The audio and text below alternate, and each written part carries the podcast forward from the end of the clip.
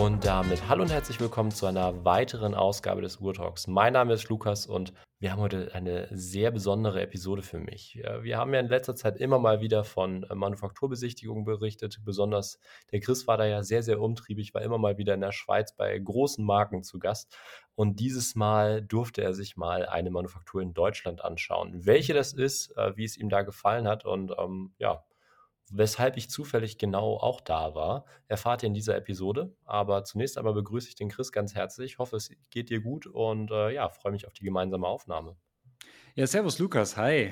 Ich sag Hallo schon wieder, weil wir haben uns ja erst gesehen quasi vor ein paar Tagen. Für die Hörer da draußen, jetzt ist Freitagabend. Ich habe eine ziemlich lange Woche hinter mir. Ich bin auch gerade ein bisschen durch tatsächlich. Also man möge es mir entschuldigen, wenn ich heute Quatsch rede. Also mehr Quatsch als sonst. Aber ja, wir, wir, haben, uns, wir haben uns gesehen. Wir waren beide bei einer Manufaktur eingeladen in Deutschland. Ich freue mich mit dir oder ich freue mich mich mit dir darüber jetzt nochmal auszutauschen und das Ganze nochmal Revue passieren zu lassen. Wir waren an zwei aufeinanderfolgenden Tagen dort und haben uns quasi so die Klinke in die Hand gedrückt, aber da kommen wir gleich sicherlich. Kurzer Fliegenwechsel leider. Kurzes Intermezzo am, am Bahnhof quasi. Aber ähm, ja, war, war sehr, sehr cool gewesen und hat mich sehr gefreut, dich mal wieder zu sehen. Aber wie geht's dir denn heute? Ja, so langsam äh, wird das Wetter schlechter. Ich finde, das drückt immer so ein bisschen auch auf die Stimmung. Oh ja. Also wir hatten jetzt ähm, ja, wir können das ja jetzt mal vorwegnehmen. Wir waren natürlich in Glashütte. Wir hatten es ja auch schon mal in der letzten Folge, die wir zusammen Stimmt. aufgenommen haben. Ich weiß gar nicht, wann das war, vor zwei Wochen oder so. Da hatten wir das ja auch schon mal so angekündigt. Und äh, genau, mhm. wir waren in Glashütte gewesen. Ja, ja. ja dem Uhrenmecker in Deutschland. Allerdings, äh, beziehungsweise da war das Wetter sehr, sehr schön. Also ich war eben am Montag da, bin am Sonntag nach Dresden angereist, bin dann da aus Hamburg gekommen, hatte dann noch eine Stunde Aufenthalt in Berlin habe mich dann mit einer Currywurst in die Spree gesetzt und das war echt richtig schönes Wetter da. Also ich habe die Sonnenbrille wieder ausgepackt und habe gesagt, ah, viel länger müsstest du hier in der Sonne auch nicht sitzen, dann könntest du ja schon fast einen Sonnenbrand kriegen, um es jetzt mal überspitzt zu sagen. Und das hat sich dann in Glashütte eigentlich so fortgesetzt am nächsten Tag. Es war zwar nicht super warm, aber total schön und total herbstlich. Und ja, bei uns jetzt hier in Mannheim ist es einfach nur grau, dreckig, es regnet und äh, einfach kein schönes Wetter. Ja, war eben kurz draußen. Aber sonst, abgesehen davon, kann ich nicht klagen. So langsam steht die erste Klausur an, deswegen. Ähm, das heißt, bist du, bist du jetzt quasi im Lernstress schon? Ja, Lernstress ist so ein bisschen relativ. Ähm, ich mache mir da keine Sorgen, dass ich die nicht bestehe, aber man hat natürlich auch gewisse Ansprüche und dann, ja, soll das natürlich auch was Vernünftiges werden. Mhm. Aber für den Urtalk bleibt natürlich immer Zeit. Also richtiges Studi-Live, sogar mit Lernen in der Bib. Krass. Auf dem Freitag. Das hatten wir ja schon Auf mal. Freitag. Freitag ist eigentlich freier Tag bei uns, aber ne. Ja, fleißig. Und das sogar Freitagabend wird beim Lukas noch gelernt. Guck mal hier, was für ein fleißiger Student er ist. ja, ich ich habe einen ziemlich langen Arbeitstag hinter mir. Ähm, ich habe irgendwie gefühlt den ganzen Tag Termine gehabt, deshalb äh, auch gerade so ein bisschen durch und habe heute Abend aber noch eine andere Verabredung.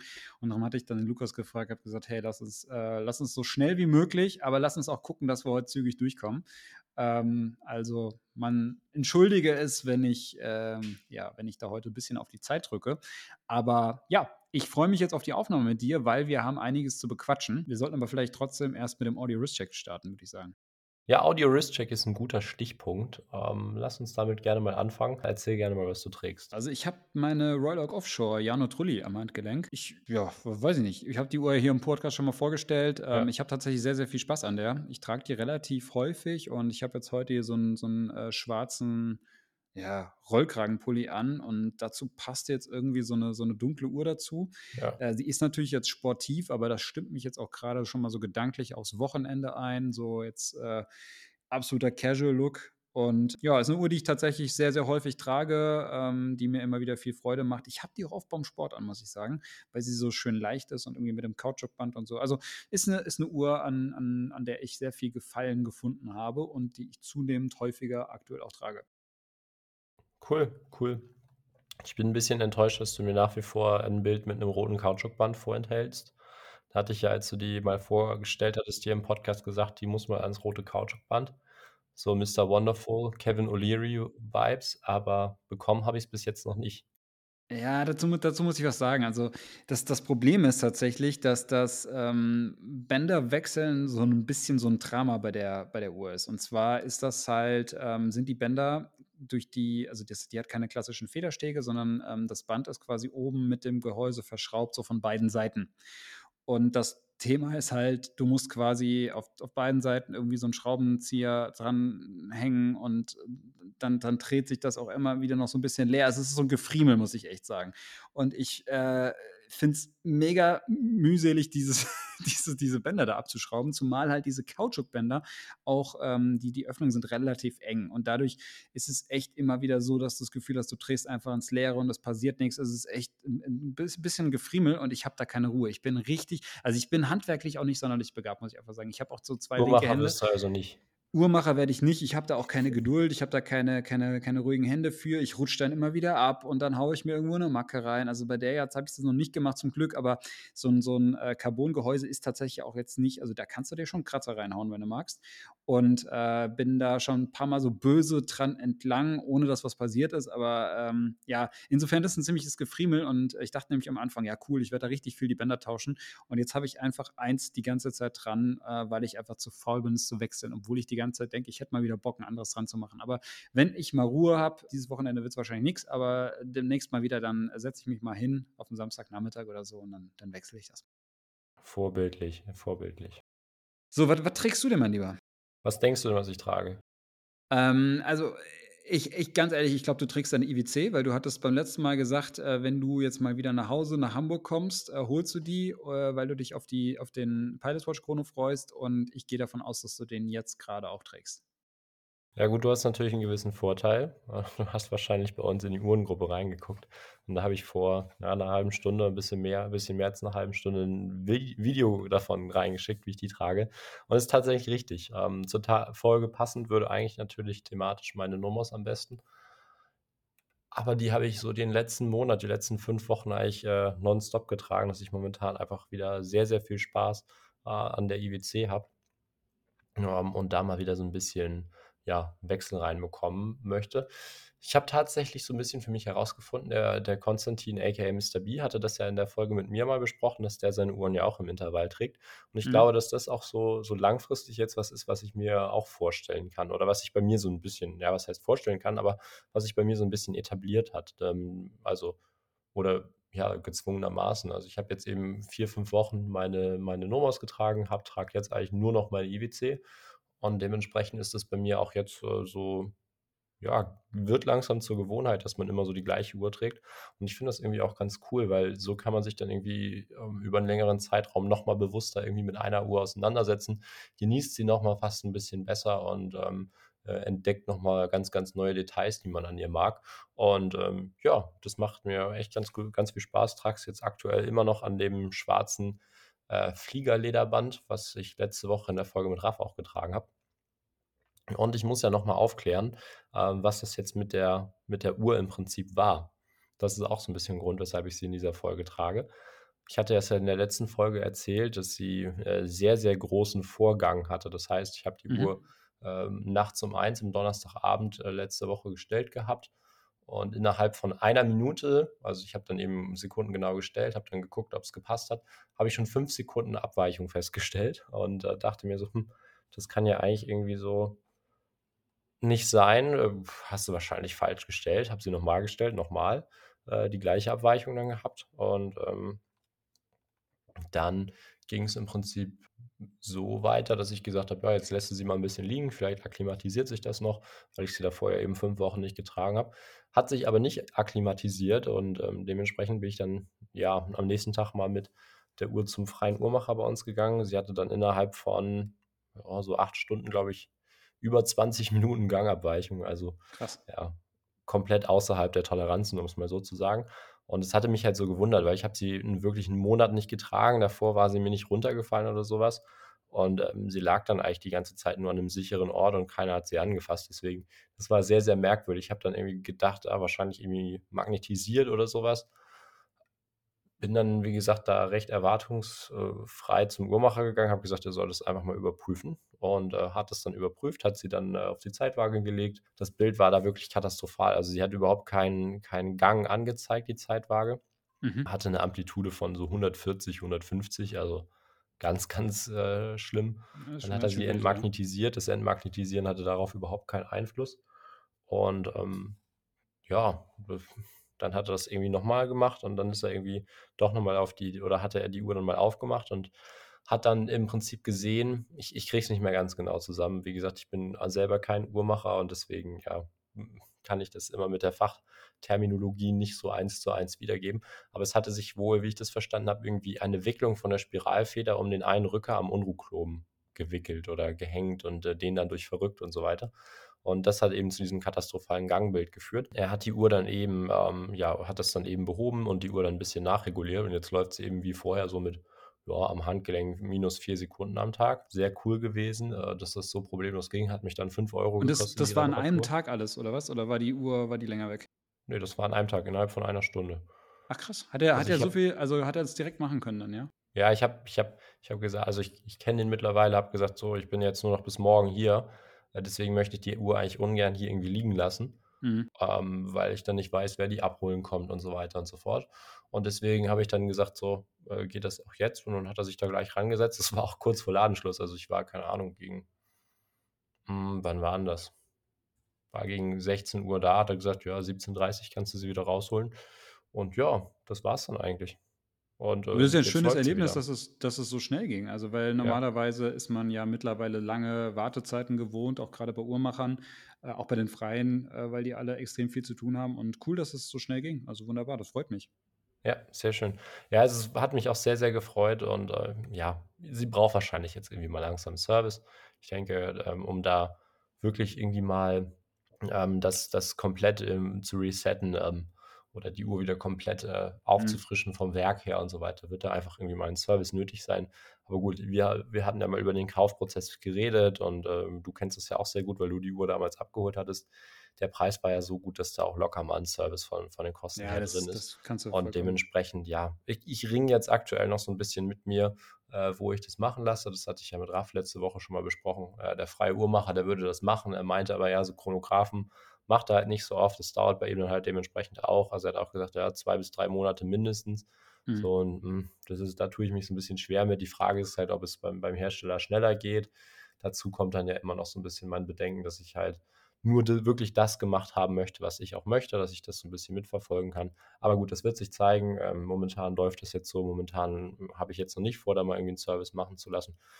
Aber ja, ein Problem, was da noch so ein bisschen mit einhergeht, was sich vielleicht dann auch wahrscheinlich eher bei einem Service äh, beheben lässt, ähm, hatte ich mit ihm durchgesprochen. Die Uhr hat auch jetzt, wo sie im Prinzip wieder normal läuft, eine etwas zu hohe, hohe Amplitude.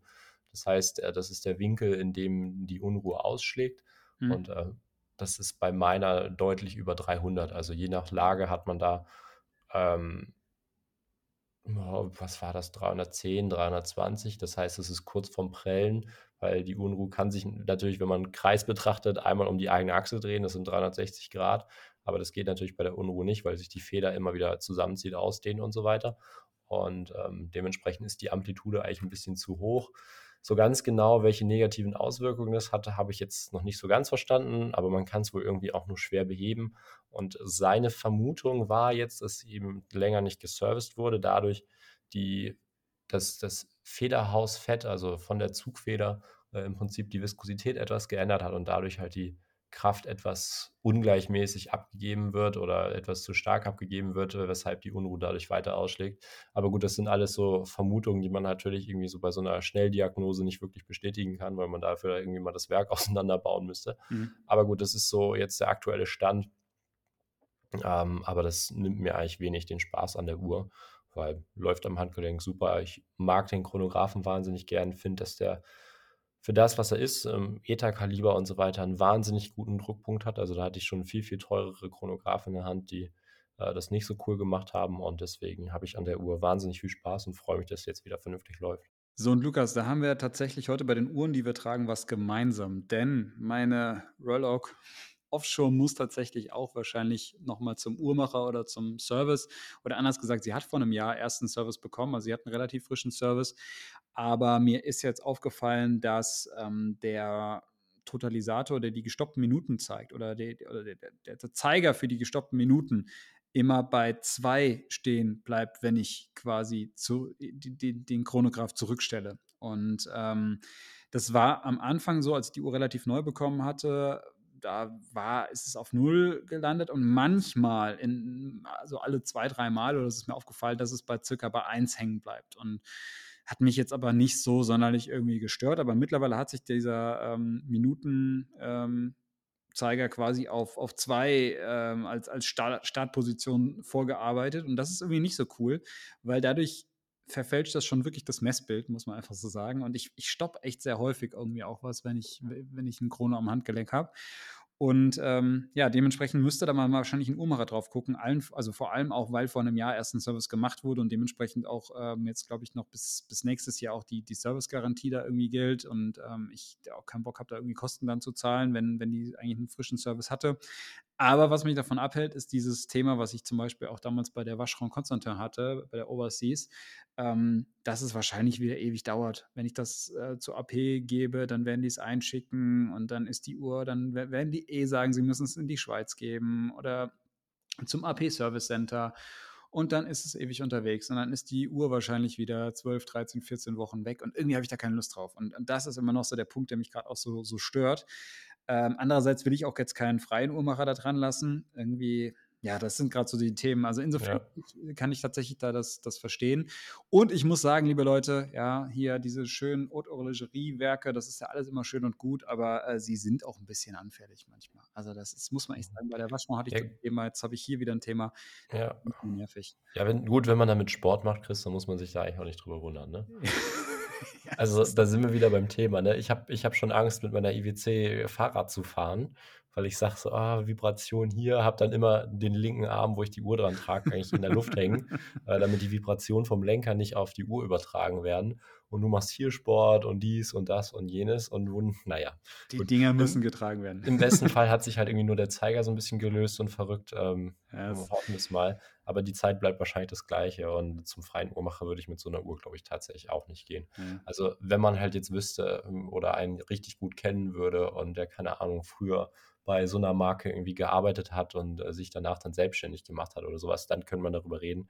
Aber zu einem freien Uhrmacher, der normalerweise irgendwie so ein so ein paar Vintage-Uhren und irgendwie so ETA-Werke serviced, und ohne das jetzt irgendwie abwertend zu sagen, die muss es auch geben, sind wahnsinnig wichtig fürs Hobby, würde ich mit so einer Uhr wahrscheinlich auch nicht hingehen. Ja, genau. Das, das ist halt der Punkt. Und dann hast du natürlich jetzt hier wieder das Problem, AP hat eigentlich nur noch Boutiquen und so weiter und so fort. Da fängt das gesamte Drama wieder an. Aber über das Thema haben wir ja schon mal gesprochen. Ja. Ähm, ich möchte aber mit dir, bevor wir jetzt heute über das, dieses Thema Glashüttebesuch sprechen, noch über weil wir jetzt gerade Haute Horlogerie hier als, als Thema haben, über eine ja, eine Neuvorstellung in dem Haute Horlogerie. Ich, ich lache schon, es tut mir leid, ja. Aber ähm, es, äh, es ist tatsächlich eine Uhr, die ja, die eine sehr große Komplikation hat und die jetzt vorgestellt wurde ähm, in, in dieser Woche. Und das war ein Release, was auf jeden Fall sehr polarisiert hat. Und ich würde gerne mit dir kurz drüber sprechen, weil das auch zum Beispiel in unserer Community-Gruppe Thema war. Und zwar die Rede ist von Tag Heuer. Und da denkt ihr jetzt erstmal nicht an Haute Horlogerie, aber tatsächlich hat Tag Heuer eine ja, eine, ein neues Modell rausgebracht. Und zwar die Rede ist von der Tag Formula One Mario Kart Limited Edition Chronograph Tourbillon.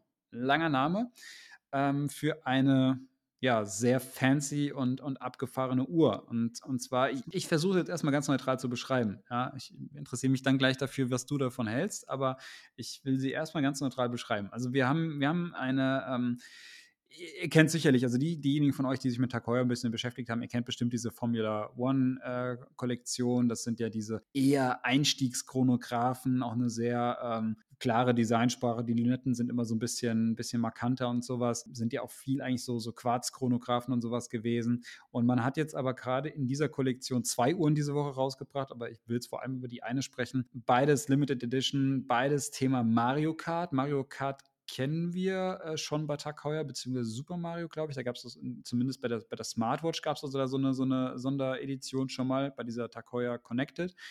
Ähm, aber jetzt haben wir es hier in einer mechanischen Uhr und das auch noch in einem Tourbillon. Und ähm, die ist relativ groß, 45 mm, Titanic, äh, Titanic sage ich, Titangehäuse. Ihr merkt jetzt, ich bin heute ein bisschen durch.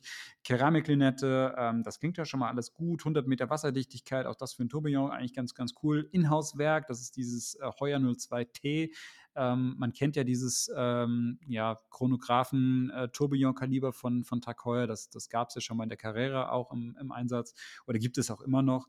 Dann ähm, hat die Uhr ein schwarzes Kalbslederband und da ist schon mal die erste Besonderheit, das hat eine sehr besondere Prägung. Und zwar ist das so geprägt von der, von der Struktur her wie so ein Schildkrötenpanzer. Und Schildkrötenpanzer, für diejenigen von euch, die äh, Mario Kart kennen, ist natürlich ähm, ja, ein, ein beliebtes äh, Mittel, um bei Mario Kart Gegner abzuschießen. Und das, das Element greift man jetzt hier so ein bisschen auf.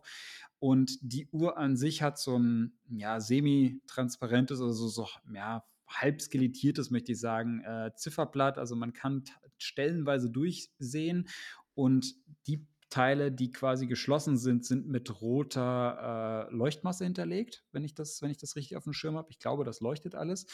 Und ähm, man hat halt eben unten auf 6 Uhr ein, ein Tourbillon. Und, und da ist jetzt das Spannende.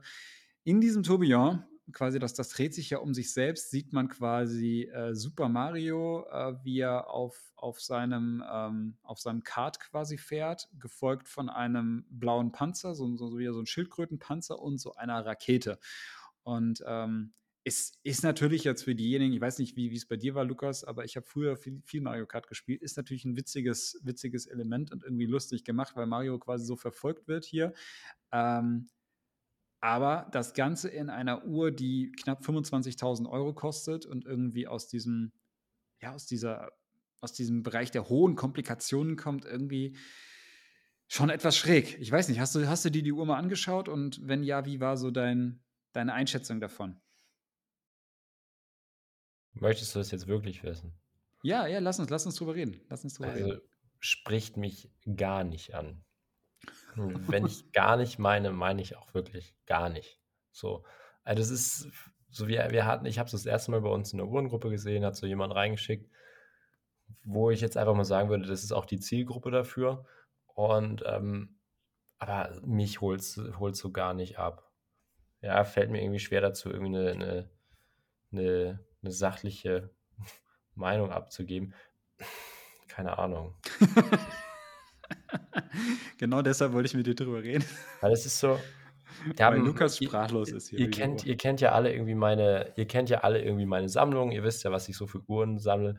Und mein Ansatz ist ja immer so, Uhren zu kaufen, die man irgendwie so sein Leben lang behalten kann, immer trägt und so weiter, die einen bestimmten Bereich abdecken. Und das sehe ich bei der Uhr halt nicht gegeben.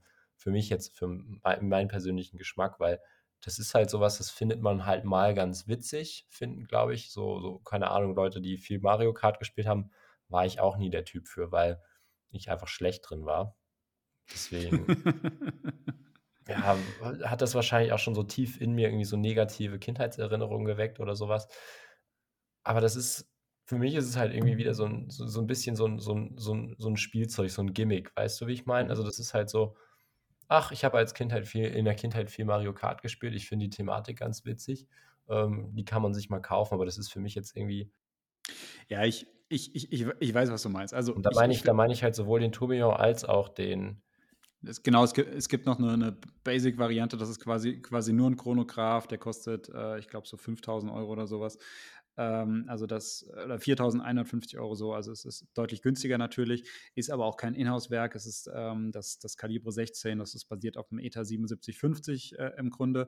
Ähm, hier hat man noch ein paar witzige Elemente, also man hat sich bei beiden Uhren ein paar witzige Sachen überlegt, also zum Beispiel ist es so, dass äh, bei dem, bei dem Standardchronographen, die, die Datumsscheibe äh, hat, glaube ich, alle zwei oder alle drei Tage irgendwie verschiedene Symbole aus der Mario Kart-Welt, also zum Beispiel irgendwie so, so ein Stern und solche Geschichten. Also das, das ist alles witzig gemacht. Also ich finde diese Details, muss ich schon sagen, irgendwie cool. Ich finde das, find das witzig gemacht. Auch die Krone zum Beispiel ist, ist einfach kein Takoya-Logo eingefasst, sondern so dieses Mario M. Ähm, also da hat man sich schon was überlegt. Man hat jetzt nicht einfach nur irgendwie eine, eine Standarduhr genommen und da jetzt einfach ein Logo drauf geklatscht oder sowas. Also insofern da ähm, ja, Lob an Tag heuer, das habt ihr gut gemacht, habt euch cool umgesetzt auf jeden Fall. Ja, das, das, das auf jeden Fall. Die Details, die sind, die finde ich stimmig ja, und die finde ich auch die Schließe, die Schließe, die Krone, genau und so weiter. Also ist ist ist eine sicherlich eine hochwertige Uhr, die auch gut umgesetzt ist für die Thematik, aber ich ist halt Dich, dich holt, ich, genau. Ich bin, dann, ich, ich bin, halt einfach komplett die falsche Zielgruppe dafür. Das ist, das muss man einfach mal so sagen. Was ich eben meinte mit, ähm, derjenige, der das in die Uhrengruppe reingeschickt hat, wo ich auch sagen würde, das ist die Zielgruppe dafür. Ich glaube, die ist so Mitte, drei, Mitte Ende 30. Ähm, ein total humorvoller Typ, äh, trägt immer sehr ausgefallene Manschettenknöpfe, auch irgendwie dann mal so mit einem Controller oder irgendwie sonst was da. Deswegen, zu dem passt sowas dann halt auch. Aber ich sehe sowas jetzt bei mir zum Beispiel nicht. Nee, und äh, genau, um es einfach, einfach nochmal zu sagen, also ich, ich finde diese Uhr, wie gesagt, von der, von der Idee her finde ich sie grundsätzlich witzig. Ich finde diese Elemente, finde ich cool. Ich finde es das cool, dass Takoya da doch so viel Liebe äh, ins Detail reingesteckt hat. Das, das finde ich alles gut. Ich muss aber auch sagen, dass mich beide Uhren überhaupt nicht abholen und dass ich beide Uhren irgendwie auch an mir nicht sehen würde, auch wenn gleich ich Mario Kart eigentlich cool finde und alles, aber das ist mir tatsächlich zu verspielt in so einer doch an, in Anführungszeichen ernstzunehmenden Uhr, wenn das jetzt quasi so ein, so ein Microbrand-Ding wäre oder sowas und man legt da am Ende irgendwie, weiß ich nicht, 1000, 1500 Euro hin und hat dann irgendwie so ein witziges, so eine, so eine Fun-Uhr, dann, dann wäre das irgendwie was anderes. Wenn ich aber mir überlege, ich lege halt 25.000 Euro dahin und kaufe mir quasi wirklich ein Chronographen von einer in Anführungszeichen ernstzunehmenden Marke ähm, mit, mit einem, mit einem Tourbillon auch noch drin, was, was ja wirklich auch für viele auch so die Krönung vielleicht der eigenen Sammlung wäre, ähm, dann irgendwie ist das für mich einfach nicht mein, meine Welt. Muss ich, muss ich tatsächlich auch zugeben. Ja. Und hat mich ein bisschen äh, erinnert an die Geschichten, die wir halt zuletzt sehr viel von AP gesehen haben, so mit dieser mhm. Black Panther. Das ist natürlich nochmal ein ganz anderes Level. Ähm, aber man muss auch da sagen, diese Marvel-Welt zum Beispiel holt mich persönlich gar nicht ab. Da holt mich Mario Kart noch mehr ab als, ja. als Marvel-Geschichten. Ähm, und, und, äh, oder auch zum Beispiel diese Disco-Uhr, die sie da gebracht haben, oder Music Edition, auch das irgendwie witzig gemacht, alles. Aber das sind für mich alles so komische Spaßuhren, wo ich mhm. gerade auch nicht wo ich auch, also das hat nichts mit einer ernstzunehmenden Uhr in Anführungszeichen mehr zu tun. Ja. Ich finde es vor allem irgendwie auch aus Markensicht so ein bisschen schwierig, weil so, wenn du das mal strategisch betrachtest, ist Tag Heuer jetzt ja mal nicht die Marke, die unbedingt irgendwie für ein sehr stabiles Standing oder sowas bekannt ist, wenn man es mal so sagen möchte. Also wir hatten es ja irgendwann mal hier im Podcast, dass du deine Carrera mit dem Heuer 01 Kaliber mal in einem Outlet für weniger als die Hälfte vom Listenpreis gekauft mhm. hast, von Tag Heuer selber. Ja. So, und für mich sind das halt auch so Uhren, die halt prädestiniert dafür sind, um in solchen, in solchen Läden zu landen, weil am Ende ist die, die Käuferschaft davon sehr, sehr begrenzt, weil auch wenn wir uns jetzt hier so irgendwie die, die, die Urtalk-Community-Gruppe mal anschauen um, ähm, und die Sammlung von den Leuten oder generell ähm, einfach auch sich mit Gleichgesinnten austauscht.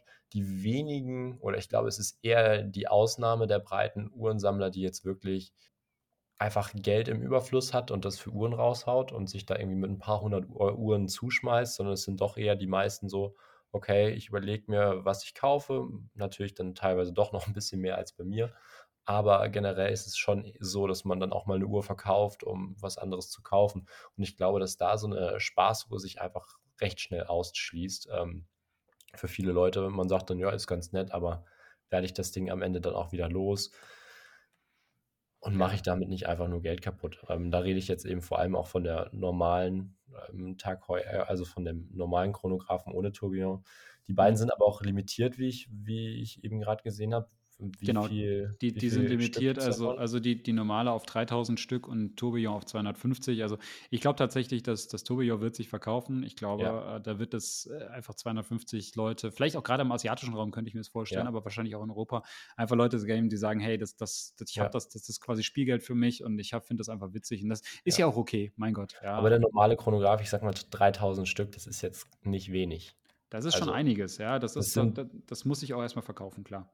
Das, deswegen, das ist, das ist so, ein, so, eine Uhr, wo ich das halt eher drauf beziehe. Aber gut, ähm, ich finde es immer, immer spannend, sowas dann so ein bisschen zu analysieren und sich da Gedanken drüber zu machen, was die Marke damit ausdrücken will. Aber ja, mein Fall ist es einfach nicht.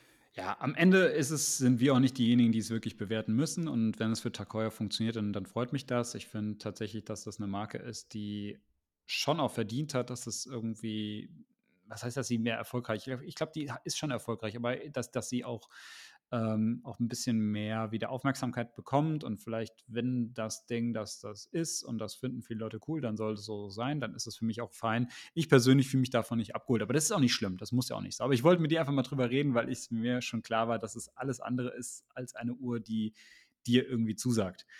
Aber Lukas, dann lass uns jetzt heute mal äh, noch ein bisschen über Uhren sprechen, die dir zusagen, beziehungsweise über Uhren aus einem Herkunftsort sprechen, der dir besonders zusagt. Weil wenn Mhm. man an dich denkt, da denkt man ja eigentlich an, an, an Nomos Glashütte, oder? Wir hatten da müssen wir jetzt, äh, mal irgendwie noch den Querverweis auch zu machen. Äh, letztes Jahr, ziemlich genau zu dieser Zeit, war ich ja schon mal in Glashütte. Hm, da war auch das zweite Nomos Forum. Ähm, noch mal so als Kontext dazu, das ist immer so 'ne, ja, ich würde mal sagen Pressekonferenz, ähm, oder einfach, ja, 'n Forum, um's so zu sagen, wo im Prinzip, ja, Presse, Fachhändler und so weiter nach Glashütte kommen, sich, ähm, dann eben, ja, mit Nomos austauschen, untereinander austauschen und so weiter und so fort.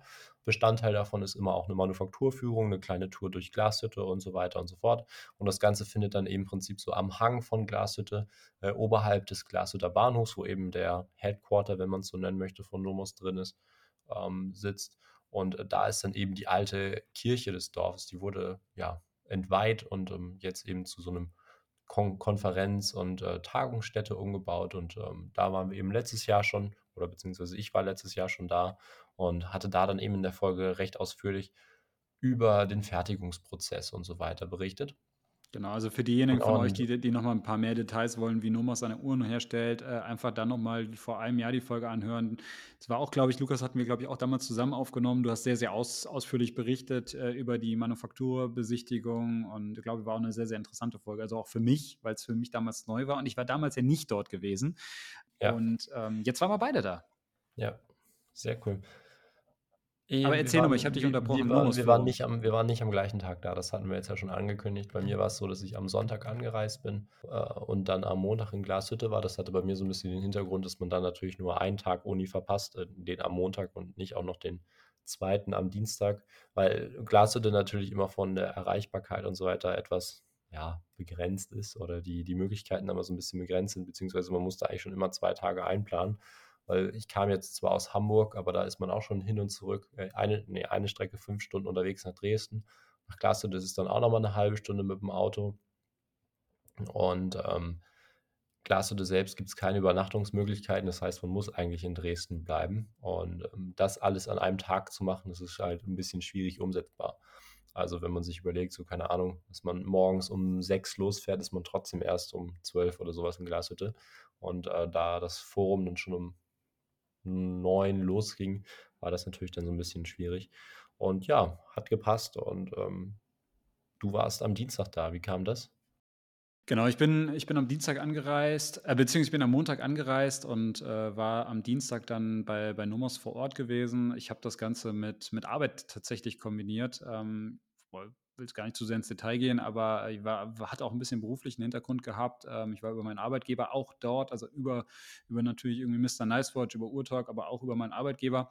Und insofern war das quasi für mich auch Arbeitszeit. Ähm, ich bin bin am Montag erst mal nach nach Dresden angereist, um das vielleicht noch mal ganz kurz, äh, den den den Bogen jetzt hier auch zu machen und, äh, hatte dann am Nachmittag also beziehungsweise ich wollte einchecken ins Hotel und das Hotelzimmer stand noch nicht bereit. Und es hieß: „Ja, es dauert noch so 1 1/2 Stunden.“ Und dann hatte ich tatsächlich diese 1 1/2 Stunden kurz genutzt, äh, weil das Hotel sehr, sehr zentral gelegen war, einfach mal, äh, rund um das Hotel beziehungsweise rund um die, äh, Dresdner, äh, Frauenkirche, ähm, mich mal umzuschauen. Und zwar gab's da 'n paar schöne Boutiquen. Ich war unter anderem bei Lange& Söhne drin gewesen.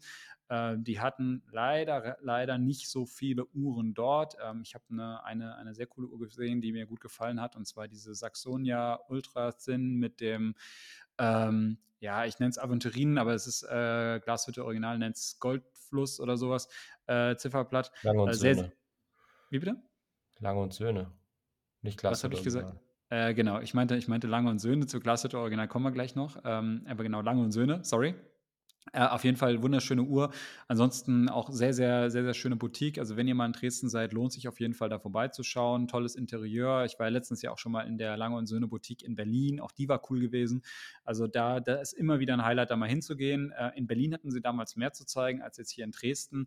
Und sie hatten auch erzählt, dass es grade sehr, sehr schwierig ist mit mit, äh, Uhren und, äh, lange Wartezeiten. Und gut, Lange& Söhne produziert halt einfach auch nur wenig, also 5.000 Uhren im Jahr circa. Und, äh, die Nachfrage ist immens hoch und sie haben mittlerweile halt auch sehr viele Boutiquen weltweit. Und ähm, ja, dadurch verteilt sich das halt alles so und dadurch kriegt auch die einzelne Boutique gar nicht so viel Ware mehr, ja. beziehungsweise die Uhren sind auch relativ schnell mal ausverkauft. Ja. Dann war ich noch, äh, ich, will gar nicht so sehr über die anderen Marken sprechen, ich will nur ganz kurz, äh, um einfach die, die Hörer dann noch so ein bisschen mitzunehmen, äh, dann war ich noch bei Glashütte Original in der Boutique gewesen, weil das war auch nochmal so für mich ein Highlight. Wir hatten ja nämlich auch vor zwei Wochen oder sowas, Lukas, in unserer letzten Folge kurz gesprochen über den Glashütte Original ähm, äh, CQ Chronographen. Und den konnte ich jetzt endlich mal sehen. Das fand ich cool. Das hat mir echt gut gefallen. Ähm, die, die hatten sie dort, dort, die, dort, dort gehabt. Die hatten sie in der Boutique gehabt. Ähm, leider nicht am Edelstahlband, aber ich kenne das Edelstahlband von der normalen CQ, ähm, sondern sie hatten sie an einem ähm, diesem blauen Textilband. Äh, sieht ganz cool aus auf jeden Fall.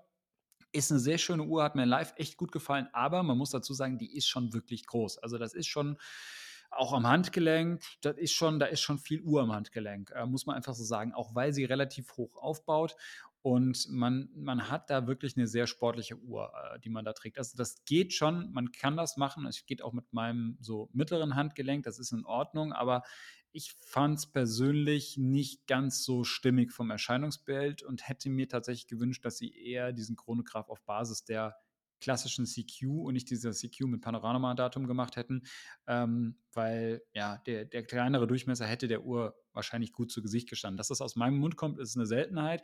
Ähm, und Wollte gerade sagen, ja. Ja, ja, ja, es ist, es ist aber wirklich so. Also, ähm, weil das ist, man muss dazu sagen, die, die, die, die CQ, das ist ja natürlich auch eine, das ist ja eigentlich eine klassische Uhr. Natürlich ist sie sportlich, aber das ist keine, keine laute Uhr. Und ähm, ich finde zum Beispiel jetzt, ich habe heute ja natürlich auch eine große Uhr am Handgelenk, aber zu so einer Royal Oak Offshore, da passt es. Genauso wie es auch zu einer Panerei zum Beispiel aus meiner Sicht passt, wenn die groß ist. Ich finde aber bei so einer, so einer Glashütte Original, die halt eigentlich auch ein tolles Werk hinten drin hat, was sich auch sehr schön ansehen lässt. Und ähm, da fände ich persönlich einen etwas moderateren Durchmesser besser. Aber das ist, sind persönliche Geschmäcker natürlich. Auf jeden Fall trotzdem eine sehr, sehr schöne Uhr und war cool, die mal zu sehen. Ähm, und in dem Zuge haben sie mir direkt erzählt, ja, wenn ich die haben möchte, dann müsste ich jetzt schnell sein, weil zum 1.11. werden die Preise schon wieder erhöht bei ihnen. Und äh, da wird die Uhr nochmal deutlich teurer. Aber ich habe trotzdem abgelehnt, habe gesagt, nein, ich werde sie nicht mitnehmen. Ähm, aber ja, war, war cool, die mal zu sehen. Das war auf jeden Fall, das waren so zwei Stationen, die ich unbedingt in Dresden machen wollte. Und dann ging es halt am Dienstag äh, nach Glashütte, äh, genau, nach Glashütte so. Und vielleicht noch dazu, weil du, du warst ja auch schon jetzt mittlerweile, glaube ich, dreimal dort, richtig? Dreimal? Ja, ja genau. genau dreimal. Für mich, für mich war das jetzt zum, zum ersten Mal, dass ich in, in Glashütte war. Ich, ich wollte ja da schon immer mal hin. Ich war auch letztes Jahr so ein bisschen neidisch, äh, als du dann dort warst und erzählt hast, weil ich dachte, ey, cool, das hätte mich auch sehr, sehr gereizt. Ähm, aber es hat damals auch zeitlich nicht gepasst bei mir. Und ähm, was ich schon mal Wahnsinn fand oder sehr, sehr beachtlich fand, und ich weiß, es erzählt jeder, aber ich erzähle es jetzt trotzdem einfach nochmal.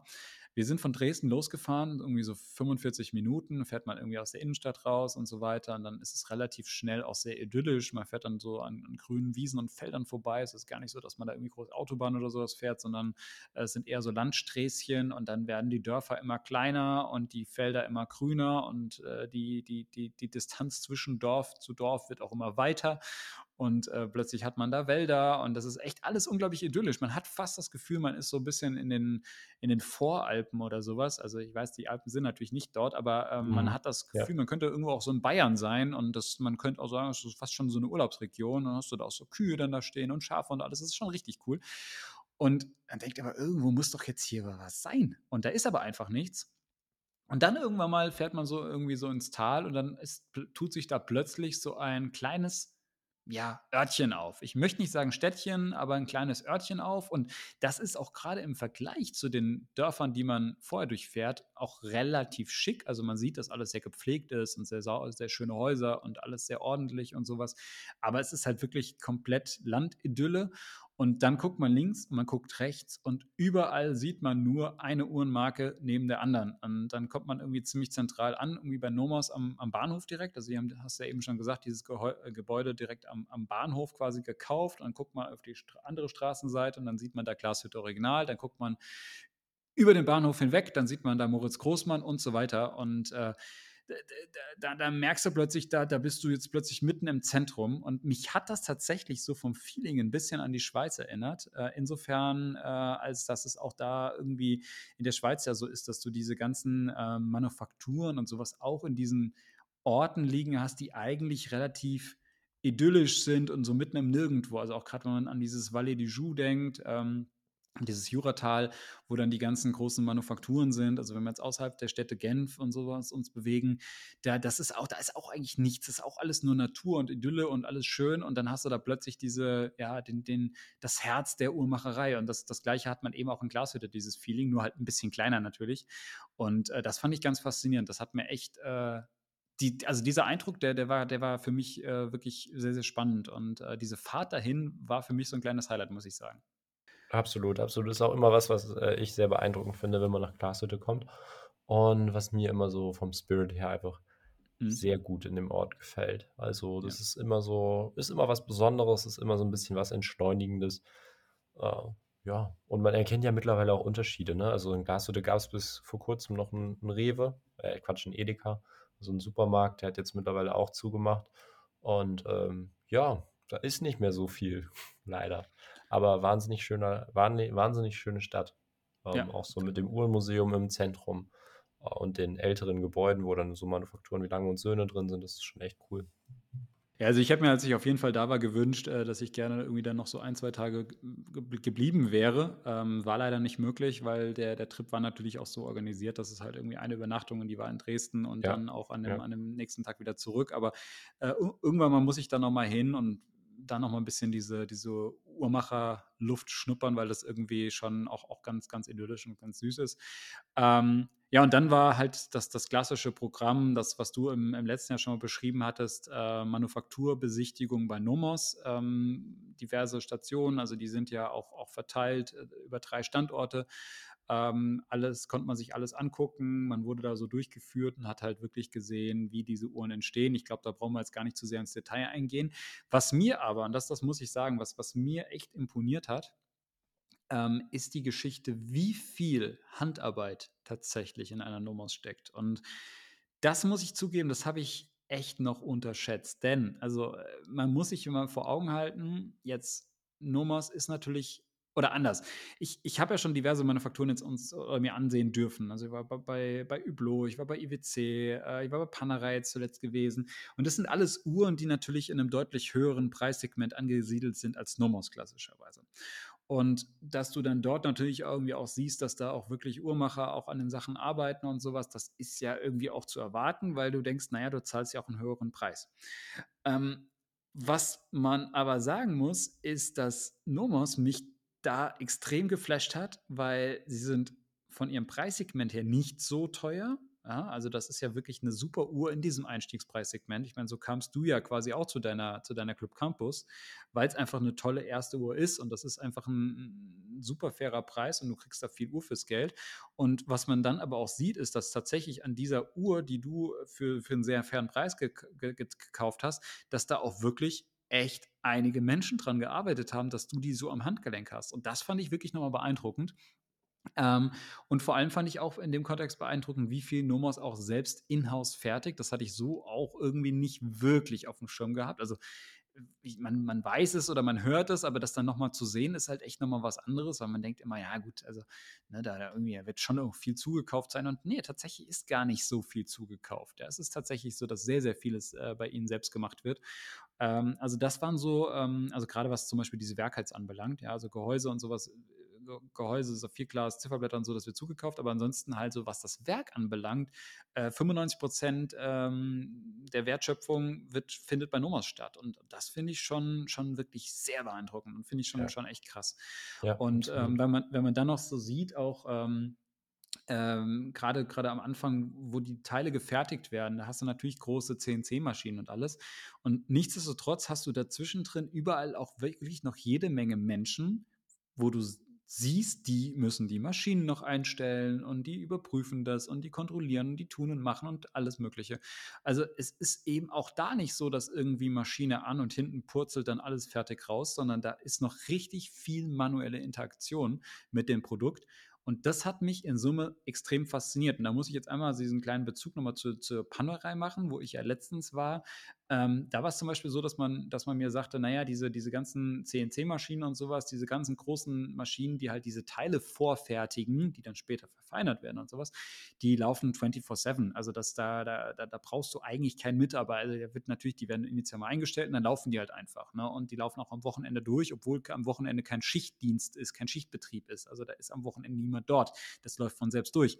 Und äh, bei Nomos sagten sie mir, nee, nee, also fünf Tage die Woche, Wochenende haben die Mitarbeiter frei und dann stehen auch die Maschinen und dann die laufen erst dann wieder los, wenn die Mitarbeiter auch wieder da sind. Also das fand ich schon ganz faszinierend, äh, einfach das zu sehen, wie viel da doch noch auf die, äh, auf die Personen auch angewiesen sind. Und klar, wenn man dann in diesen Bereich der Chronometrie geht, wie es bei Nomos heißt, wo man dann ähm, sieht, wie die Uhrmacher sitzen und, und wirklich ähm, ja, die, die Werke zusammenbauen oder zum Beispiel auch dieses, das Nomo-Swing-System ähm, bauen und, und die, die Unruhspirale in den Unruhreif reinfriemeln, möchte ich fast sagen. Unglaublich viel Fingerspitzengefühl erforderlich.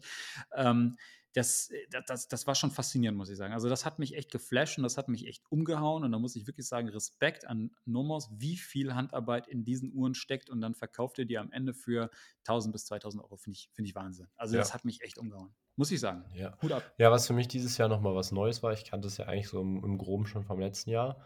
Letztes Jahr waren wir aber nicht in der Endmontage, wenn man es so nennen möchte. Also ganz oben in der Chronometrie unterm Dach mhm. sitzt, ähm, sitzen einfach die Uhrmacher, die dann im Prinzip ja Ziffernblatt und äh, Werk zusammenführen, äh, die die Zeiger setzen, das Gehäuse äh, dann eben oder das Ganze dann einschalen ins Gehäuse und ähm, ja, dann so auch die Endkontrolle der Uhren machen. Und das ist dann immer, das war nochmal was Neues für mich und auch ganz interessant, dann da mal mit den Uhrmachern zu sprechen.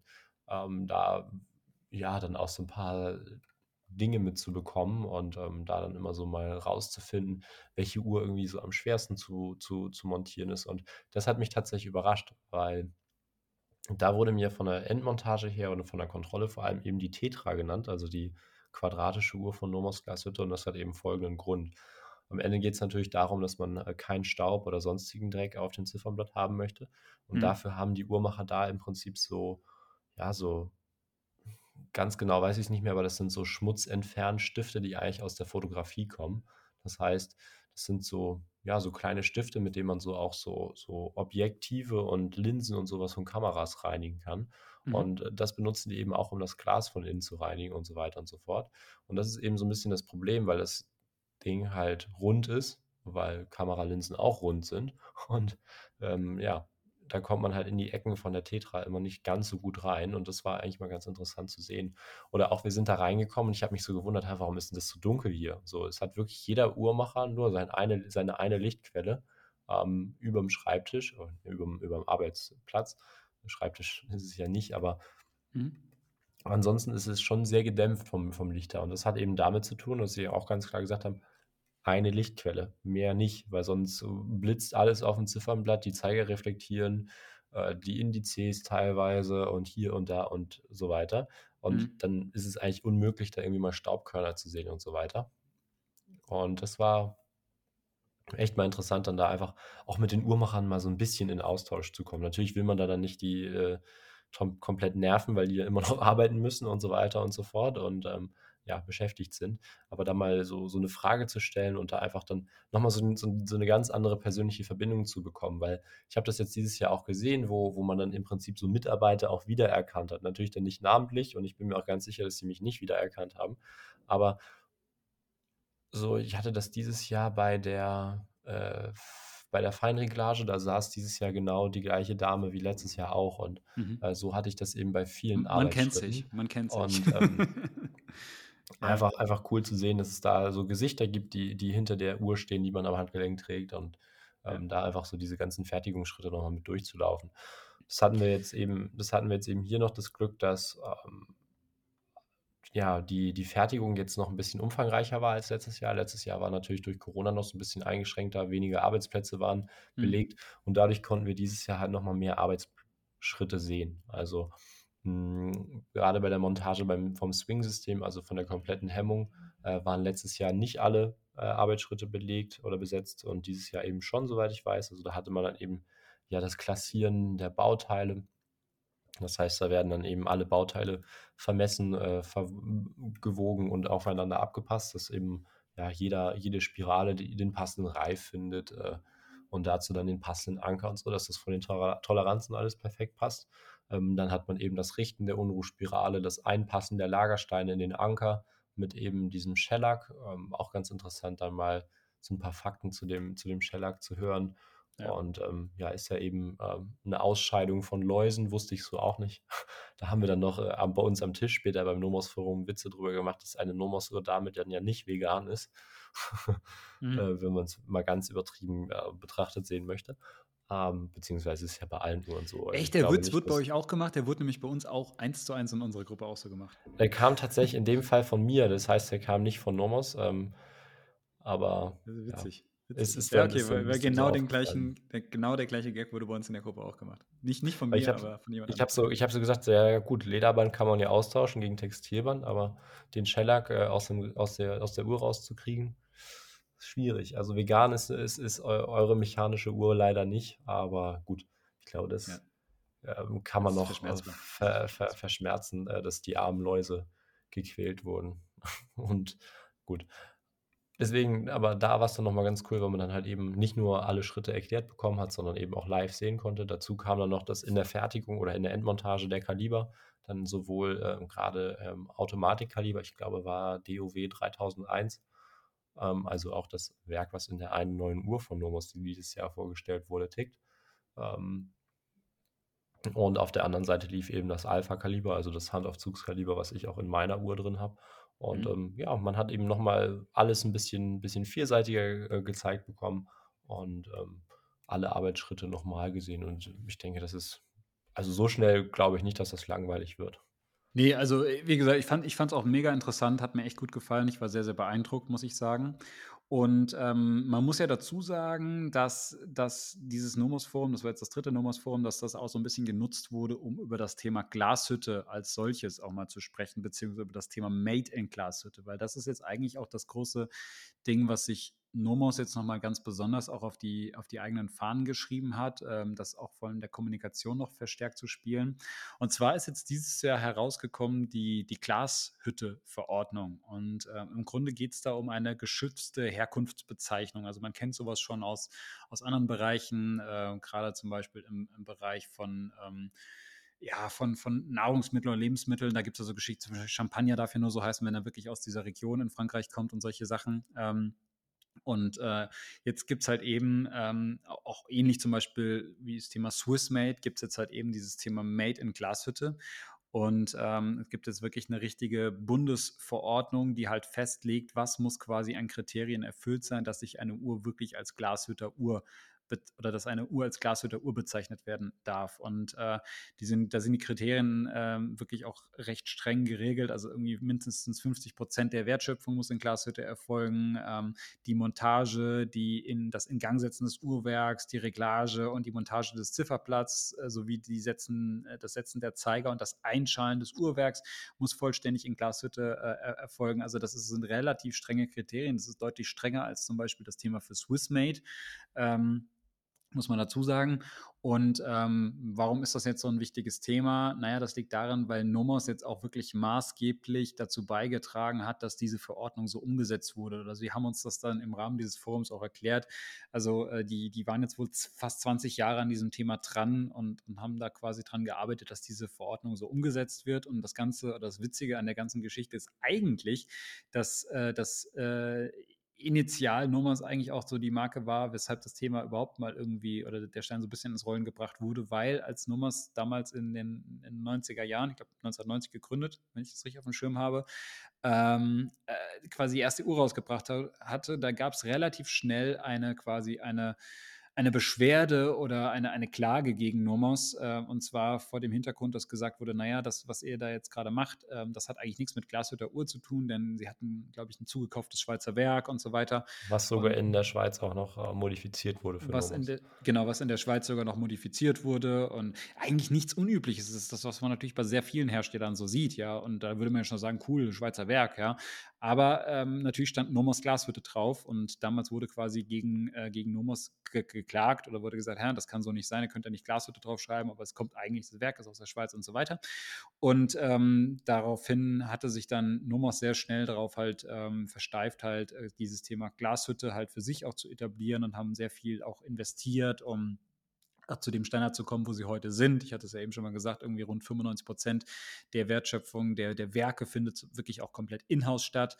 Ähm, und ähm, sie haben jetzt halt eben in den letzten 20 Jahren sehr stark auch daran gearbeitet, dass halt eben dieses Made in Glashütte ja, geschützt wird als, als Herkunftsbezeichnung. Und das ist halt schon wirklich was Besonderes. Und ähm, ich glaube, es gibt aktuell neun Uhrenhersteller in, in, Glashütte und diese erfüllen natürlich alle diese Kriterien, aber man, man schützt sich da dadurch jetzt natürlich auch sehr stark gegen äh, Konkurrenz von außen. Ja, und das kann jetzt nicht einfach irgendeine Marke hingehen und sagen, ah, wir sind, sagen auch, das ist Made in Glashütte äh, und haben dann irgendwie vielleicht nur dort irgendwas mal zugekauft oder haben da vielleicht irgendwie einen Briefkasten oder was auch immer. Ähm, das funktioniert halt nicht. Plus, man muss mal dazu sagen, ähm, auch das wenn wir hier davon reden, dass das Teile und sowas in Glashütte hergestellt werden müssen, dann ist da wirklich auch gemeint Glashütte. Und da gibt es halt wirklich nur wenige, also es gibt drumherum, glaube ich, noch zwei weitere Orte, plus äh, in Abstrichen gibt es noch irgendwie die Ausnahmeregelung für, für gewisse Teile von Dresden oder sowas, dass da Sachen herkommen mhm. dürfen. Ja. Aber wirklich ansonsten ist gemeint echt innerhalb dieses, die, der, der Ortsschilder von, von, von, von Glashütte. Und das ist halt schon sehr, ähm, sehr, sehr streng ausgelegt und das ist halt schon so, was Vogonomos, glaube ich, auch jetzt wirklich stolz drauf ist, dass man das so durchgedrückt hat und damit halt auch quasi diese Region und auch dieses Thema Glashütte noch mehr ja. schützen möchte. Ja. Und ja, wird, fand, fand, ich sehr beeindruckend auf jeden mich Fall. Mich würde es jetzt mal interessieren, das so ein bisschen mit dir zu, zu diskutieren, in Anführungsstrichen, was wir als, als Kunden, als, als Endverbraucher ja, davon halten oder wie wir dazu stehen. Weil genau die Diskussion hatten wir dann nachher im, im Transfer tatsächlich von Glashütte nach Dresden zum Bahnhof wo es eben genau darum ging, bringt uns das jetzt konkret, äh, weil wir da dann eben auch äh, Mitarbeiter von einem Juwelier im Auto sitzen hatten und es da dann halt wirklich darum ging, ist das jetzt ein konkreter Mehrwert, den man dem ja, Kunden im Prinzip als solchen auch verkaufen kann? Ist das etwas, was den Verkauf nachher beeinflusst oder ist mhm. es halt einfach nur so, so nice to have? Wie siehst du das? Also meine Meinung ist tatsächlich, dass das jetzt also von heute auf morgen nichts ändert. Also das Thema, was, was vielleicht dahinter steht, ist, wenn du heute eine Uhr aus Glashütte denkst, dann denkst du eine hochwertige mechanische Armbanduhr. Das ist einfach so das Bild, was man davon hat. Und ich finde schon, dass in den Köpfen der Menschen Glashütte für eine gewisse Qualität einfach steht.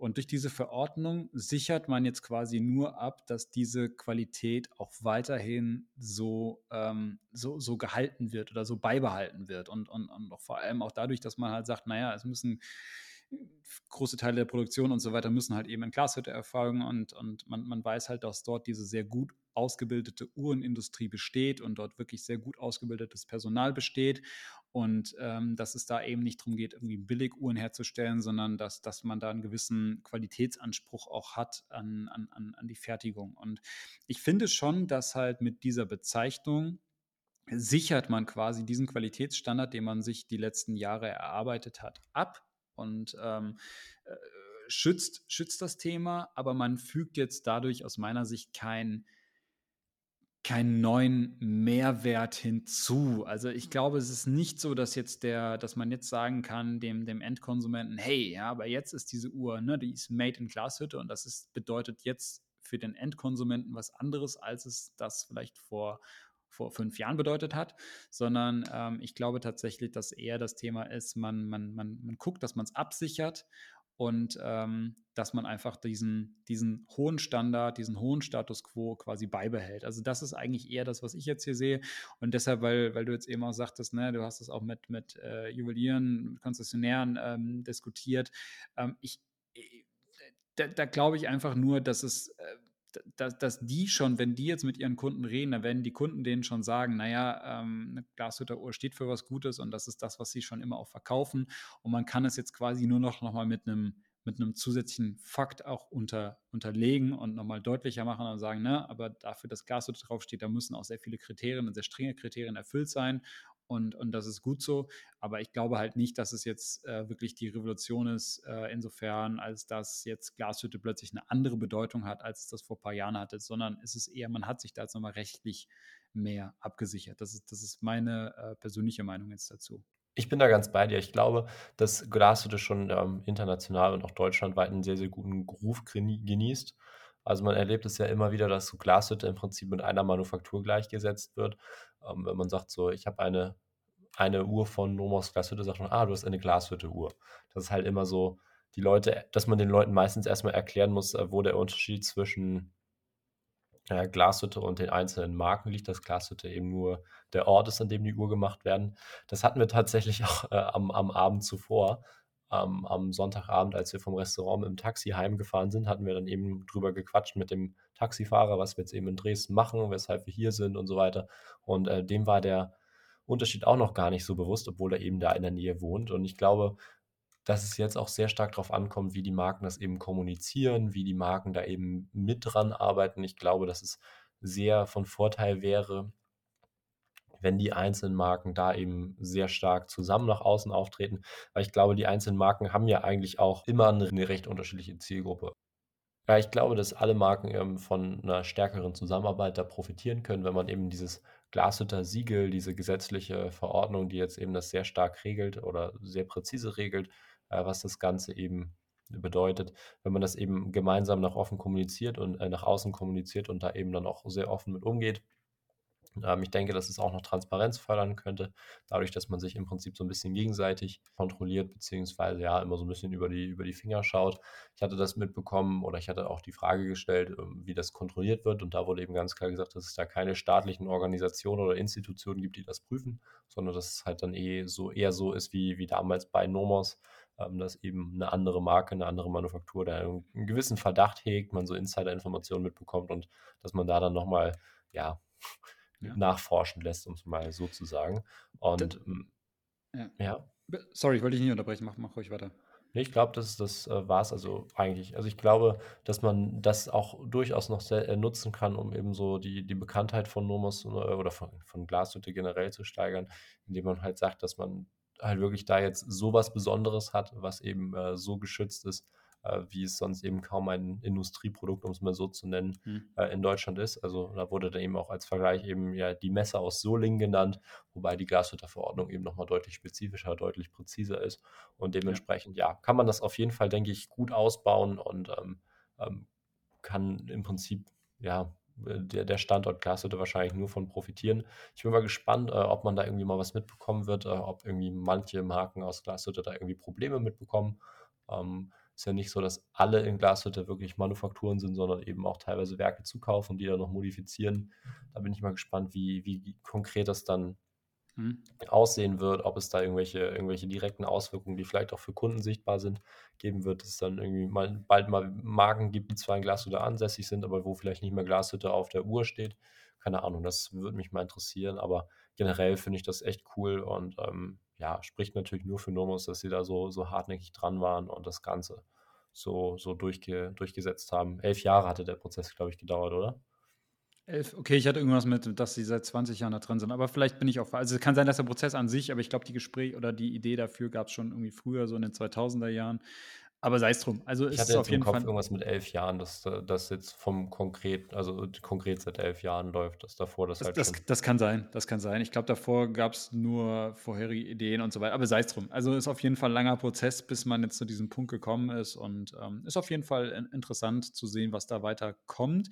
Und Nomos setzt sich dieses ganze Thema Made in Glashütte jetzt auch noch zunehmend mehr auf äh, oder schreibt sich das noch mehr auf die Fahnen, ähm, in, insofern, als dass sie das jetzt auch für die Kommunikation nutzen und äh, jetzt sehr stark auch davon weggehen, äh, zu sagen, okay, man, man möchte jetzt auch jetzt immer, wie man es von anderen Marken kennt, irgendwie nur Markenbotschafter oder keine Ahnung, nur die Produkte oder sowas zeigen, sondern sie wollen jetzt die Leute mehr reinholen in dieses Thema, wie stellen wir eigentlich unsere Produkte her? Also quasi äh, wirklich mal so, so auch so mit, mit vielen Videos haben sie jetzt schon angefangen, äh, kann man sich auch mal angucken wenn man Nomos auf den Instagram-Kanal zum Beispiel geht, äh, sieht man das auch schon. Da gibt es dann jetzt äh, nach und nach immer wieder neue Videos, ähm, wie einzelne Teile zum Beispiel gefertigt werden. Unter anderem, was du eben auch angesprochen hattest mit der mit Shellac von der von der Schildlaus. Da gibt es so ein Video, das ist echt ganz cool gemacht, äh, wie man sieht, wie von so einem großen Shellac-Block quasi mit so einer Pinzette so ein kleines Stück äh, oder so ein Faden quasi abgezogen wird und denkt, oh, der wird immer länger und immer dünner und immer dünner.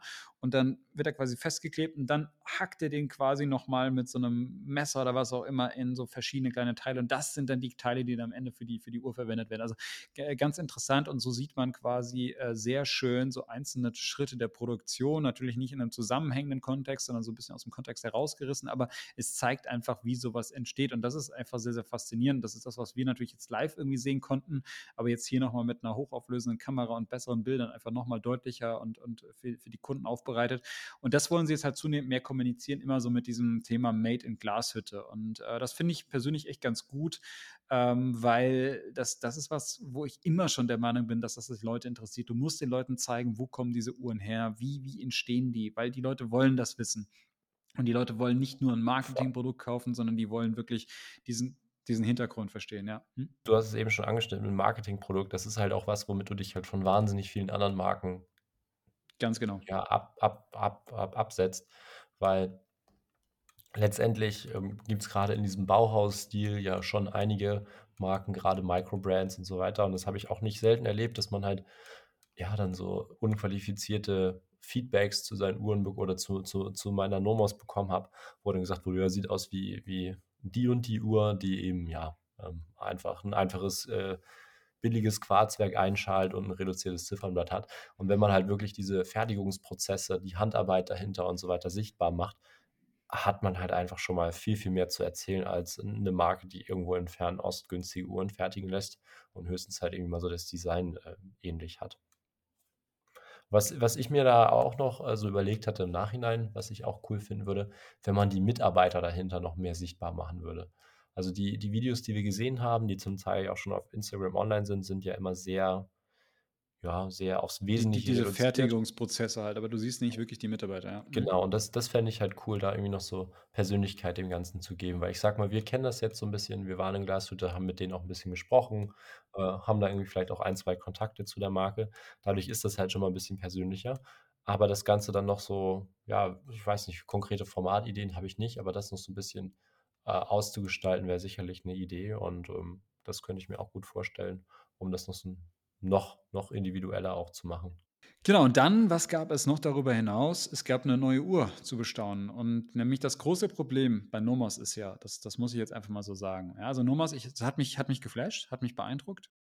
Was ist denn so abschließend? Du hattest es äh, schon mal angeschnitten. Dein Fazit so: Schweizer Uhrenmanufakturen, Konzern geleitet versus kleinere Manufaktur, Glashütte, äh, Gründer Ich muss sagen, dass dass das, was man jetzt bei Nomos gesehen hat, ist viel näher an dem Bild dieser romantischen Uhrmacherei dran, als man es bei diesen großen Konzernmarken kennt. Und das meine ich jetzt gar nicht böse, das ist auch vollkommen verständlich, ja. Ähm, aber es ist einfach, man hat ja immer so dieses Bild, naja, ich kaufe da so eine mechanische Uhr und die wird irgendwie in mühevoller Kleinarbeit von irgendwelchen gut ausgebildeten Uhrenmachern zusammengebaut und so weiter. Und natürlich wissen wir, da laufen große Maschinen und so weiter und, und, und trotzdem ist immer noch viel manuelle Interaktion erforderlich. Aber, und, und das fand ich jetzt halt irgendwie gerade bei, bei Nomas so dieses Faszinierende, da ist noch jede Menge romantische Komponente dabei. Und das ist allein, das fing schon da an. Ich habe das dann auch versucht, auf Instagram so ein bisschen festzuhalten und zumindest in meinen Stories zu teilen. Ähm, für diejenigen von euch, die es gesehen haben, oder es gibt auch meinen Story Highlights, könnt ihr euch das mal angucken. Du bist da bei den Uhrmachern und dann guckst du quasi raus aus dem Fenster und guckst da eben auf diese grünen Hügel. Und das ist richtig romantisch. Und das ist das, was man irgendwie immer so in diesen ja, in diesen klischeehaften Bildern quasi, die man von Uhrmacherei hat, immer so vorgespielt bekommen. Na, da sitzen dann so die Schweizer Uhrmacher und gucken auf die Schweizer Berge oder in, in Japan sitzen die bei, bei Grand Seiko und gucken dann auf die schneebedeckten Berge und denken sich, ah, wir könnten diesen Schnee irgendwie aufs Zifferblatt bringen und so Sachen. Ähm, und, und jetzt muss man tatsächlich sagen, diese großen Schweizer Manufakturen, da, da ist da ist aber auch dann viel auch maschinell und das ist auch sehr viel so sehr äh, technisch und, und fortschrittlich und gut und das ist alles, alles in Ordnung. Das ist gar keine, gar keine Kritik, aber ähm, das war hier echt noch so ein bisschen romantisch und äh, oder romantischer zumindest und, und alles ein bisschen kleiner und hatte noch ein bisschen mehr von diesem ursprünglichen Spirit. Und das fand ich persönlich ja. sehr erfrischend, hat mir sehr gut gefallen. Und ich hatte das ja vorhin schon gesagt, ich war sehr überrascht von dem hohen äh, Ausmaß an Handarbeit, das da wirklich in so einer Uhr drin steckt. Und das war persönlich mein, mein Highlight, tatsächlich das mal so zu sehen. Ja. ja, ja, konkret hatte ich, äh, oder ein Beispiel dafür war auch, was äh, mir der Kollege in der, in der Endmontage, der, ja, oder in dem Einschalbereich, in dem Endkontrollbereich ganz oben in der Chronometrie noch gesagt hatte. Es würde natürlich ähm, schneller gehen, wenn das Ganze in einem Reihenraum geschehen würde. Das heißt, wo, ja, kennt man ja im Prinzip irgendwie, mhm. irgendwie aus Computerfertigung und so weiter oder eben auch bei den großen Schweizer Uhrenmanufakturen, bei IWC zum Beispiel ja auch, ähm, wo dann eben ja Absaugungen überm, überm Arbeitsplatz sind, wo im Prinzip darauf geachtet wird, dass so wenig Staub und Fremdkörper in diesen äh, Fertigungsraum kommen wie nur irgend möglich. Aber ich finde irgendwie, dass halt das auch so ein bisschen, ja, dieses Romantische, dieses Persönliche unterstreicht, dass halt man, man weiß, ja gut, vielleicht ähm, dauert es ein bisschen länger, aber der Uhrmacher nimmt sich halt für jede Uhr Zeit, äh, guckt die von Hand nochmal ganz, ganz genau durch. Und es ist aber dennoch irgendwie so die perfekte Symbiose aus Maschine und äh, Handwerk. Das heißt, da, wo die Maschine halt einfach besser und präziser ist, da wird es dann halt einfach maschinell gemacht. Da fällt mir zum Beispiel in der Fertigung von den Uhrwerken, also in der Montage von den Uhrwerken, das Ölen ein, wo dann eben ja vieles dann eben maschinell ge, ge, geölt wird, weil es da eben wirklich um perfekte Mengen geht, die immer und immer wieder mhm. gleich sitzen müssen, ja. weil das dann halt einfach maßgeblich auch so den, den Gang der Uhr beeinflusst und so weiter. Äh, nichtsdestotrotz gibt es dann aber auch genug Fertigungsschritte, wo das dann halt einfach perfekt zusammenläuft. Also äh, irgendwas wird von dem Uhrmacher montiert, dann geht sie in die nächste Station, dann wird es von der Maschine kontrolliert. Äh, bei anderen Sachen wird es dann halt wieder andersrum gemacht, wo es dann zum Beispiel um das Einpressen der äh, Rubine in die Platinen geht, ähm, wird das Ganze eben von der Maschine gemacht. Nichtsdestotrotz wird das Ganze dann aber jeder äh, immer nochmal einzeln, jeder Stein von einem Mitarbeiter kontrolliert. Und das ist immer so dieses äh, Hand in Hand und um, das hat mir wahnsinnig gut gefallen. Ja, muss ich auch sagen. So, und jetzt noch abschließend, ich, ich will es gar nicht Uhren, zu lang machen. Neue Uhren, ja. Neue Uhren, neue Uhren, weil mein Problem mit Nomos ist bis dato immer gewesen, dass mich wenig Nomos-Uhren für mich persönlich so abgeholt haben, dass ich gesagt habe, ich brauche diese Uhr. Chris hat immer nach Ausreden ge gesucht, damit das hier nicht äh, im Audio-Wrist-Check zu Nomos-lastig wird. Richtig. Ähm, und ich muss sagen, jetzt hat mich natürlich Nomos hier auch sehr beeindruckt, als ich dort war. Und irgendwie denke ich mir so aus, wäre cool, eine Nomos zu haben. Und jetzt ist halt die Frage, welche Nomos ist denn für mich die richtige? Und jetzt haben sie glücklicherweise eine Uhr vorgestellt, die ich tatsächlich ganz gut finde und ähm, die, die mir echt auch gut gefällt, muss ich sagen. Und zwar haben sie ja. die Club Sport in jetzt 37 mm rausgebracht und es klingt natürlich jetzt für meine Verhältnisse unglaublich klein. Sie ist auch nicht so riesig, muss ich sagen. Sie könnte ein bisschen größer sein, aber sie ist tatsächlich schön und sie ist gut unisex tragbar, weil Nomos trägt sich auch ein bisschen größer mit den langen Hörnern. Und ähm, für diejenigen von euch, die Nomos so ein bisschen kennen, die Uhr gibt es oder gab es im Grunde schon so ähnlich, sagen wir es mal so, letztes Jahr ja. vorgestellt wurden in, in 42 mm, die Club Sport, mhm. die, die große Variante. Auch die fand ich cool, also die, auch die gefällt mir tatsächlich gut, auch da, das könnte was für mich sein. Aber jetzt gibt es halt eben diese Uhr in einer quasi in einer Unisex-Variante. Ähm, mit zwei richtig tollen Zifferblattfarben, und zwar ähm, Polar und äh, Petrol. Äh, das eine ist also eher so, so bläulich und das andere eher so grünlich. Äh, beides sehr, sehr schön. Ähm, die, die Uhr kommt an einem so einem dreigliedrigen Band, was ein bisschen, bisschen diesen Oyster-Stil hat, um es einfach mal so zu sagen. Also das ist so ja, man, man, kennt das auch von der, von der, von der größeren Clubsport, auch die gibt es an diesem Band. Äh, aber eine sehr, sehr stimmige Uhr. Wir haben jetzt hier auch kein, äh, kein Datum mehr, sondern sehr, ähm, sehr schlichtes, aufs, aufs Wesentliche reduzierte Zifferblatt, aber eben in dieser tollen Farbe gehalten. Und ich muss sagen, also als ich gehört habe, 37 mm, dachte ich, naja, das ist halt leider nichts am Handgelenk wirkt die echt gut und die war richtig, richtig gut tragbar. Und das ist eine Uhr, wo ich tatsächlich ja. sogar sagen würde, wahrscheinlich würde ich die sogar an mir sehen. Äh, komischerweise, obwohl sie nur 37 mm ist. Aber so kann man sich auch täuschen und ähm, hat mir echt gut gefallen. Also schöne, schöne Sache. Du hast eben schon gesagt, glaube ich, dass das Werk äh, DUW 3001, wenn ich mich nicht täusche, ja, genau. automatisches Werk ist das. Ähm, sie ist auf 200 Meter wasserdicht, äh, hat keine verschraubte Krone im Vergleich zur, zur größeren Variante. Ähm, aber in Summe eine richtig coole sportliche Lifestyle-Uhr. Und ähm, ich muss sagen, dass diese Club Sport, entweder die große oder jetzt die kleine, das ist, das ist tatsächlich so eine Nomos, die ich an mir sehen würde und die ich mir tatsächlich vorstellen könnte und wo ich auch gerade so ein bisschen überlege, jetzt nicht konkret, muss jetzt nicht in der nächsten Zeit sein, aber irgendwie jetzt, wo man mal gesehen hat, wo diese Uhren herkommen, hat man auch darauf halt wieder Lust. Und äh, gerade denke ich mir, naja, vielleicht könnte mal eine Nomos kommen und dann wäre es wahrscheinlich was in diese Richtung. Aber wie findest du die Und denn? ich habe auch schon einen sehr, sehr guten Grund, wie du das Ganze rechtfertigen kannst. Deine, deine Partnerin, wie ich das so mitbekommen habe, hat sich ja jetzt auch so ein bisschen angefangen für das ganze Thema so ein bisschen zu interessieren. Hat, glaube ich, letztes Weihnachten oder so auch die erste Uhr von dir bekommen, richtig? Richtig, richtig, ja. Könnte man sowas doch perfekt als Partneruhr kaufen. Das heißt, ihr kauft euch die zusammen. Du hast ja genug Uhren, die man immer mal wieder tragen kann im Wechsel und ähm, schenkst sie einfach deiner Freundin und äh, trägst sie dann aber auch mal. Was sagst du dazu? Ja, also, äh, ja, müsste ich ihr vielleicht mal vorschlagen, ob das ob das was wäre mit mit Partneruhr. Äh, da müssten wir uns natürlich dann immer nur müssen wir gucken mit dem mit dem Durchmesser des des Armbandes. Aber, ähm, ja, also, es ist schon eine coole Uhr, also, hat mir echt gut gefallen und, äh, war tatsächlich sehr, sehr positiv überrascht. Und ich hatte in dem Zuge dann auch die Chance genutzt, mir einfach mal, äh, in in Summe die gesamte Kollektion anzugucken und da wirklich mal alle Uhren so ans Handgelenk zu legen, die mich schon immer mal interessiert haben. Ähm muss sagen, dass ich das bis dato noch nie in dem Ausmaß gemacht hatte bei Nomos. Also ich, ich kenne natürlich so die ein oder andere, aber ich kannte nie so die, die, Breite der Kollektion, zumindest nicht, am, nicht in, in, in echt und am Handgelenk. Und es sind in Summe schon einfach sehr gut gemachte Uhren. Ähm, viele Designs sind mir ein bisschen zu, zu schlicht vielleicht, aber gerade so Mhm. diese sportlichen Varianten finde ich cool. Plus auch die Zürich Weltzeit ist zum Beispiel eine, die Ja, mir echt auch zusagt. Also auch die würde ich an, an mir persönlich sehen.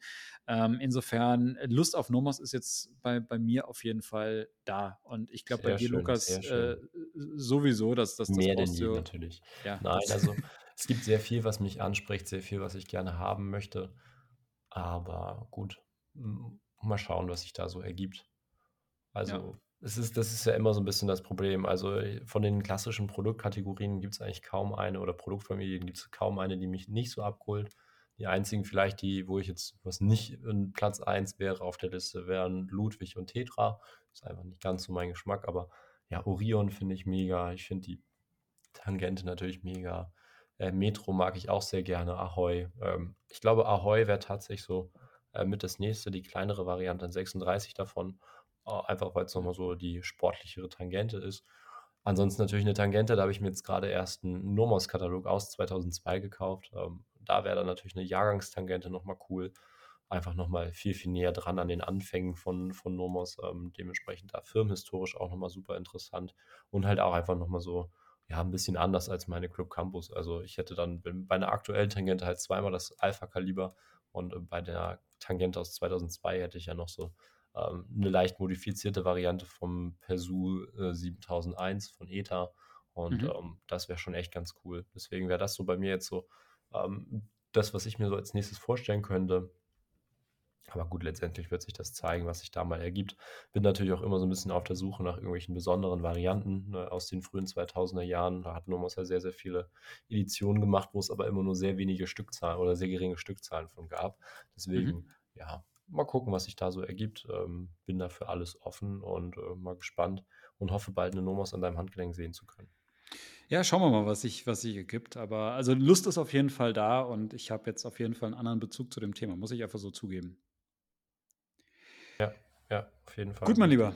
Ich, ich gucke ein bisschen auf die Uhr. Ich muss tatsächlich gleich weiter. Und ähm, insofern würde ich sagen, lass uns das äh, langsam hier mal zu, zu Ende bringen. Ähm, mir hat es auf jeden Fall Spaß gemacht, mit dir mal jetzt im Detail über Nummers zu sprechen, beziehungsweise auch, dass wir uns da jetzt mal gesehen haben und dass wir quasi so zumindest halbwegs gemeinsam dieses Erlebnis äh, miteinander geteilt haben oder, oder zumindest zusammen, zusammen erlebt haben. Ähm, ich bin mal gespannt äh, auf das nächste Nomos-Forum im, im, kommenden Jahr. Das ist natürlich jetzt noch ein bisschen hin, aber äh, vielleicht, wär, wär, wenn wir es schaffen, wäre es cool, wenn wir sogar zusammen hinfahren könnten, also zeitgleich. Ja, Aber, aber lass uns mal schauen und abwarten, was da passiert und äh, ja, was, was da noch kommt. safe. Hört sich sehr gut an, hat mich auch gefreut. Vielen Dank nochmal an Nomos für die Einladung, dass wir die, die Einblicke da gewinnen durften und ähm, ja, bis zum nächsten Mal. Dankeschön, ciao. Ciao.